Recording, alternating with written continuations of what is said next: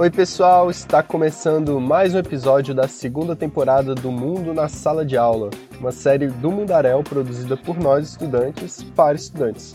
Eu sou Arthur Ulloa, graduando de Antropologia na Universidade de Brasília. Oi, galera, eu sou a Melissa, eu também sou estudante lá da UNB, faço bacharelado e licenciatura em Antropologia. Nessa segunda temporada da série, estamos falando sobre TCCs, nossos temidos e amados trabalhos de conclusão de curso, produzidos por colegas que recentemente terminaram a graduação de antropologia. Então, e para isso, é, quem está acompanhando aí a segunda temporada do Mundo na Sala de Aula já sabe, né? É, e quem não tá, eu deixo aí o convite, né, para ouvir os outros episódios.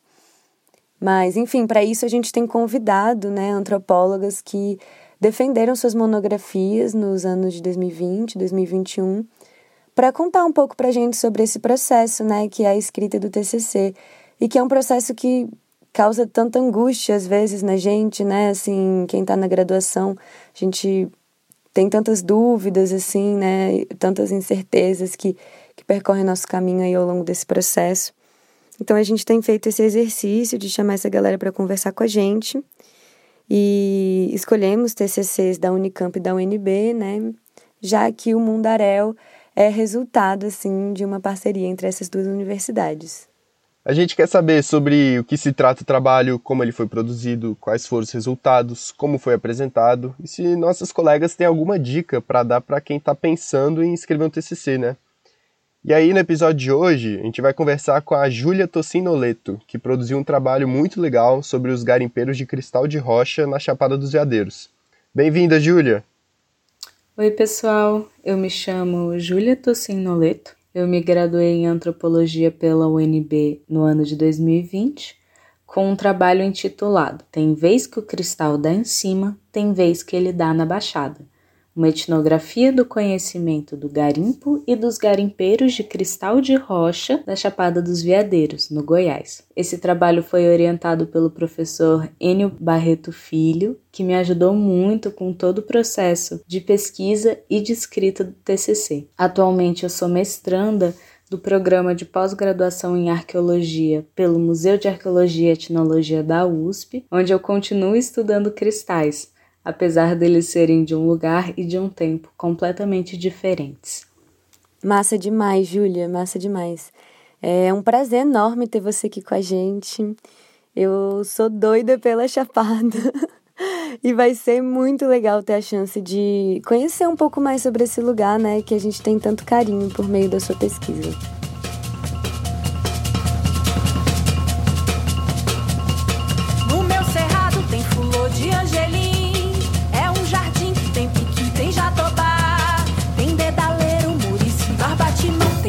Vermelhão, tem buriti, um lindo ipê, tem pé de Júlia, você pode contar pra gente qual o tema do seu TCC? O tema geral do meu TCC era os conhecimentos dos garimpeiros de cristal de rocha da Chapada dos Veadeiros. Meio complicado, né?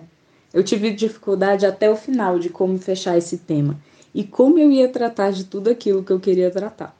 No fim, decidi que esse seria o meu tema porque assim eu ia poder, através da entrevista com os meus interlocutores, contar parte da história do povo que viveu garimpando cristal, do povo que viveu fazendo as suas roças e usando das plantas do cerrado para remédio, para comida, para lenha, desse povo que cavava metros dentro do morro, ficava sem ar, mas saía com um cristal na mão desse povo que foi com seus pais para o garimpo e levou seus filhos também. Desse povo que caçava cristal em cima e embaixo do morro para vender e comprar óleo. Gerações nasceram e cresceram do garimpo na Chapada dos Veadeiros. E eles ainda estão lá. Eles são os guias turísticos, eles são os donos dos pequenos restaurantes, dos bares, ou então são os filhos deles, os netos, ou então eles se mudaram. Mas é um povo que está vivo e que continua no mesmo lugar que eles sempre estiveram, bem aqui do nosso lado, ali na chapada todinha. Então, como eu ia delimitar um tema para falar de algo que é tão difícil, que é o garimpo? Eu achei que eu só podia fazer era divulgar o que eles estão falando, fazendo e lembrando hoje. No fim, o meu tema foi sobre a lembrança. A lembrança desses povos que eles têm de si mesmos, num passado bem recente. Nossa, Júlia, muito interessante isso. Muito legal mesmo, assim. É, e você pode falar pra gente um, um pouquinho mais, assim, sobre aonde você fez sua pesquisa, e quais foram as estratégias metodológicas assim que você usou? Eu fiz minha pesquisa na Chapada dos Veadeiros, entre os morros e os vales, caminhando entre os diferentes cerrados, sempre atrás do seu dedé. Eu vou citar três estratégias que eu acredito terem sido muito importantes para a realização da minha pesquisa, principalmente para a pesquisa de campo. A primeira foi não fazer a pesquisa de campo sozinho. Como na primeira viagem eu ainda não tinha contato com as pessoas que moravam ali e também não sabia com quem exatamente eu ia conversar, eu chamei meu namorado para me acompanhar. E quando conhecemos e escutamos algumas histórias do seu Dedé, meu parceiro se interessou e decidiu fazer sua pesquisa de conclusão de curso ali também. Ele, com a permissão de seu Dedé, começou a gravar e fotografar as nossas caminhadas e conversas. Assim, vem a nossa segunda estratégia metodológica, a câmera, porque ela foi uma grande aliada para a gente, porque ela conseguia mostrar essas situações que eram muito difíceis de explicar em palavras. A terceira estratégia é o bom e velho caderno de campo. Ele foi sempre presente e me permitia anotar coisas que me vinham na cabeça num momento, uma frase que alguém me contou, algum lugar, alguma informação que eu ia precisar depois. Então, ele sempre estava presente e eu podia anotar tudo que eu quisesse.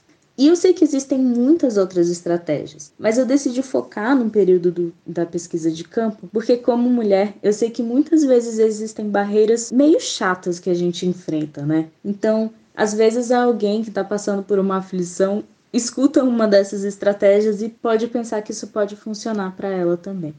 Sim, isso é muito importante. Eu lembrei agora que no episódio 12 do Mundaréu, na segunda temporada, a antropóloga Suzane Alencar nos contou a experiência dela em campo, que é muito parecida com a sua. Ela foi para o campo junto com o marido, que apoiou o trabalho e se envolveu bastante com a comunidade. Isso fez muita diferença para ela e para as relações que estavam sendo estabelecidas ali, né, durante a pesquisa. Aí quem quiser saber mais, a gente vai deixar o link no site do Mundaréu. Mas, Júlia, depois dessa pesquisa de campo, como foi o seu processo de escrever o TCC? Quantas páginas tem seu texto e quais foram suas estratégias para escrever?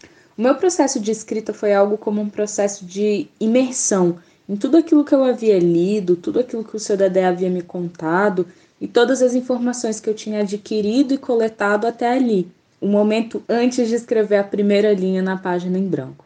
Foi também um momento de voltar em tudo que eu já havia escrito porque desde os primeiros é, momentos de orientação, principalmente durante o seminário de pesquisa, o meu orientador, o professor Enio, havia trazido alguns exercícios de escrita, alguns em relação à bibliografia e outros em relação ao cronograma de escrita do próprio TCC. Nesses exercícios, eu escrevia como e por que eu ia usar aqueles textos, quantos capítulos eu pretendia escrever, e sobre o que cada capítulo se tratava. Esses exercícios eles foram fundamentais para o início da escrita do meu TCC, porque agora que eu estava imersa em todo o conteúdo, em todas as informações e já havia feito uma proposta de um caminho, foi mais fácil eu ordenar e escrever as minhas ideias. Apesar de eu ter me proposto uma ordem, essa ordem ela mudou bastante, porque quando eu comecei a escrever o TCC,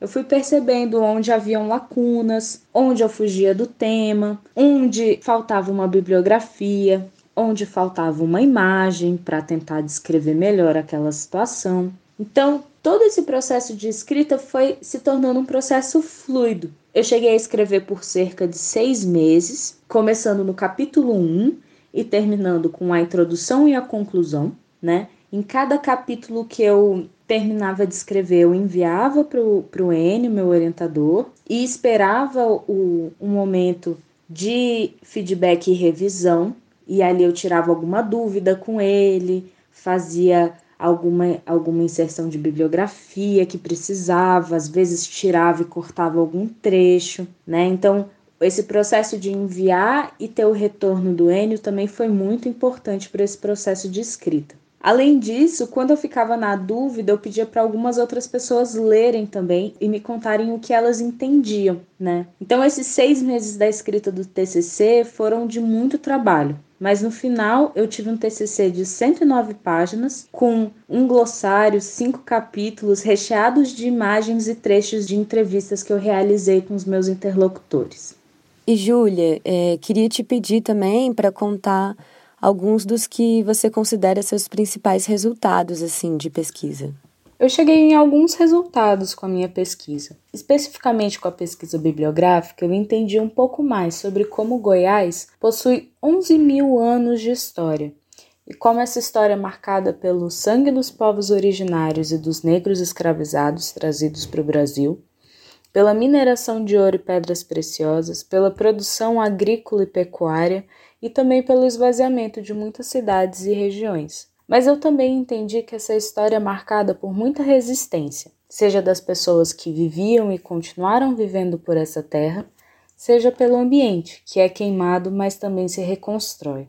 As histórias que me foram contadas por seu Dedé, Tila, Varley e tantas outras pessoas pintaram um cenário que eu nunca havia visto da Chapada. Foi com elas, por exemplo, que eu entendi que garimpar cristal ou caçar cristal era mais uma atividade, como a roça, a caça, a colheita de frutas e plantas do cerrado, e que formavam a economia familiar dos garimpeiros. E que também quase todos membros da família garimpavam, fosse homem ou fosse mulher. Foram essas memórias que descreveram um passado repleto de gente morando nas vilas garimpeiras, chamadas de corrutelas, e que muitas dessas continuaram nos seus lugares, como a Vila de São Jorge, que antes era conhecida como a Baixa dos Veadeiros.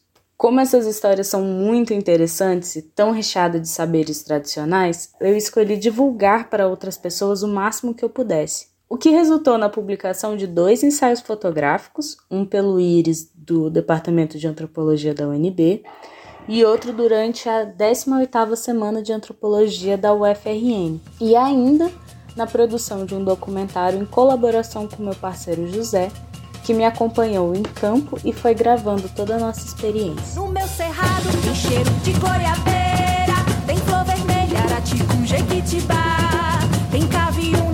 caviúna, tem da serra e jacarandá.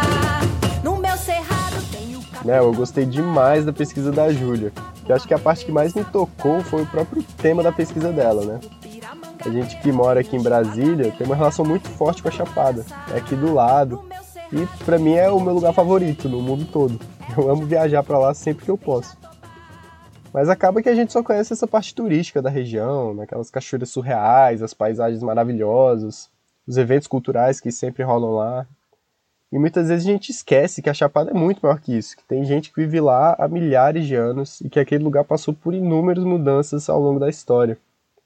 E com o aumento do turismo, muitas dessas histórias são invisibilizadas e deixadas de lado.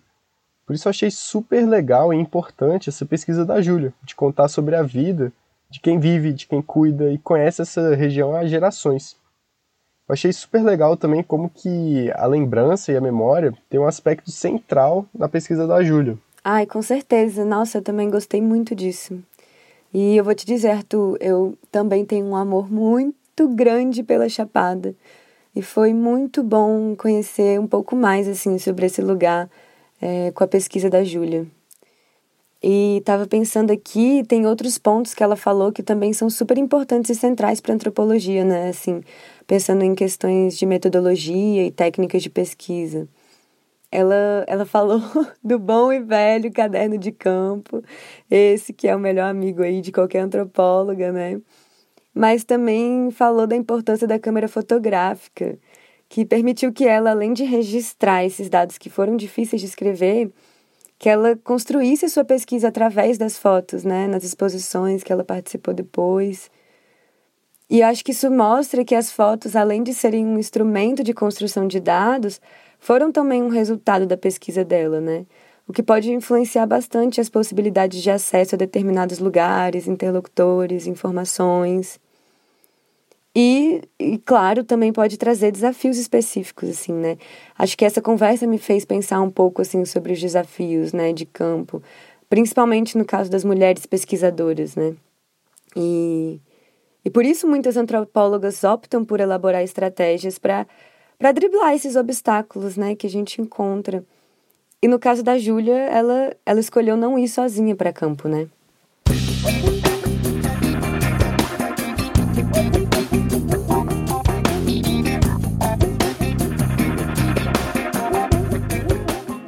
Então é isso, gente. Estamos chegando aqui no final desse episódio. Eu espero que vocês tenham gostado de ouvir sobre a pesquisa da Júlia. Queremos agradecer demais a Júlia por aceitar esse convite e compartilhar a pesquisa dela aqui com a gente. É a você, Melissa, por me acompanhar na apresentação desse episódio. E a toda a equipe do Mundaréu em Brasília e em Campinas, especialmente a Soraya Fleischer e Daniela Mânica pela coordenação desse projeto de pesquisa, ensino e divulgação científica. Ah, valeu demais, Arthur. Tchau, gente. A gente então se ouve por aí, né?